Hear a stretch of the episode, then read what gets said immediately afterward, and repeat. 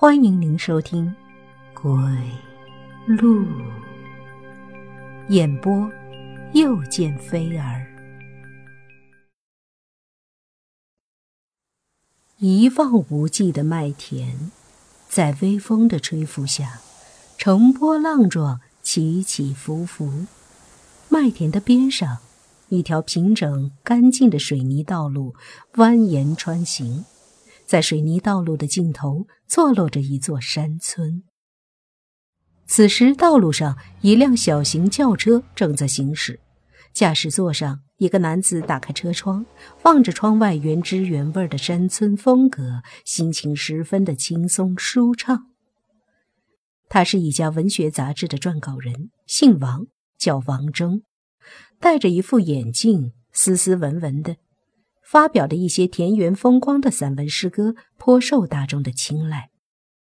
只是最近有点无奈的是，好像灵感全都消失了。眼看着交稿日期越来越近，正好一个网上认识的朋友要回乡修葺祖屋，便邀请他来乡下。反正也没有灵感，说不定看到乡下的田园风光，灵感就来了。于是。王征就带着自己的笔记本，根据朋友留下的地址，开车到了这里。到了山村村口，就看到前面有一个人在那儿等着。车停在了山村的村口，王征下了车，刚下车就看到这男子穿着背心大裤衩儿，微笑的看着他。男子大步上前，握住王征的手：“欢迎欢迎，怎么样？”来到山村，是不是有不一样的感觉？微微一笑，王征点头道：“没错，山村原汁原味的田野，确实让我有了一些灵感。”此时天已经暗了下来，男子便邀请王征来到自己的家里。这男子就是王征在网上和读者互动的时候认识的，叫王军，是名打工者。别看只有二十多岁，但是已经跑了很多城市了。他们认识的时间已经有三个月了。他是一名散文爱好者，加上眼界开阔，见识过很多地方不同的风景，所以和王峥聊得很投缘。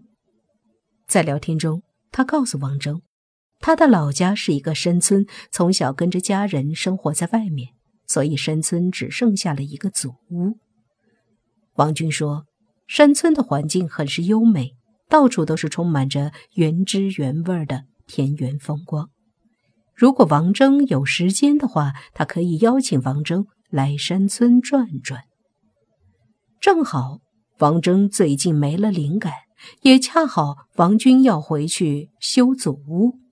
听到王征抱怨没有灵感，就提出了邀请。”话不多说，王征跟着王军进入到了山村，看着四周的土墙篱笆，还有时不时的一些鸡鸭来回散步的景象，让王征整个心神都松懈下来，体会着山村那没有受到一丝工业污染的原始，灵感如泉涌般涌现出来，恨不得立马坐下来开始创作。天色将晚。路上没有碰到一个村民，每家每户的烟囱都冒出一缕缕炊烟，估计都在做饭，所以没有看到人。穿过山村，来到山村最边缘的地方，就看到一座老房子。老房子四周并没有其他的建筑，孤零零的。王军走上前，将锁打开，推开门。也许房门比较老旧。推开的时候，发出吱呀呀的声音，在这空旷的空间显得有点瘆得慌。王征不由自主的缩了缩头，看到王军进去了，忙紧走一步跟了上去。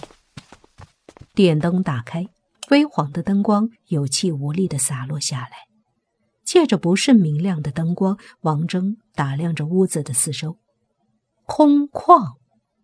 整个屋子没有什么家具，只有中间摆放着一张明清时代的八仙桌，在八仙桌后面则摆着一张灵牌，灵牌的上方挂着一张大寸的黑白照片，照片上是一名男子的头像。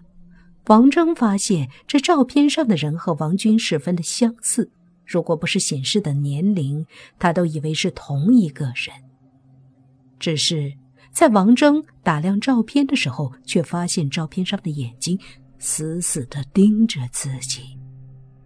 心里一咯噔，王征朝着左边走了两步，又往右边走了两步，心里突然冒起了凉气。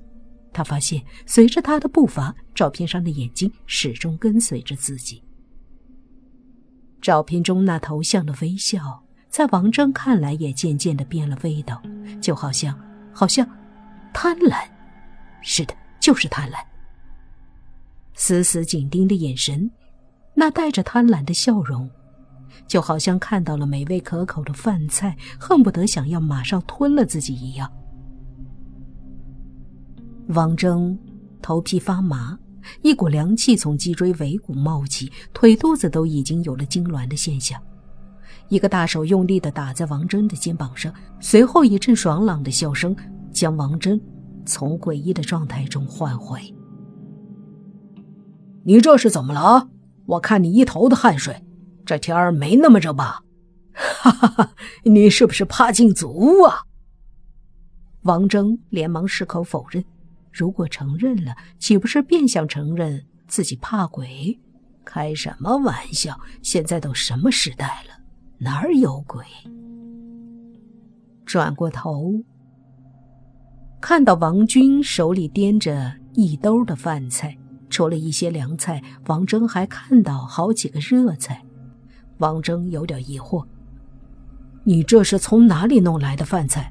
热菜都有。”王军爽朗的一笑：“哈哈，这村里有一家小饭馆，我就是从饭馆里面拿的。”这山村里面有小饭馆？王征有点疑惑。按说这不大的山村里，你说有小卖铺很正常，但是有饭馆儿，怎么觉得哪里有点不对劲儿？而且，这么一点功夫，难道饭馆提前做好了饭菜？摇了摇头，不再去想这些，帮忙招呼着，将饭菜都摆放在八仙桌上。两人面对面坐下，并没有喝酒，因为王峥想要保持清醒，在晚上的时候好开始写稿子。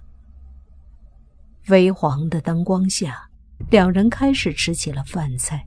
期间，二人也是天南地北的聊着天儿。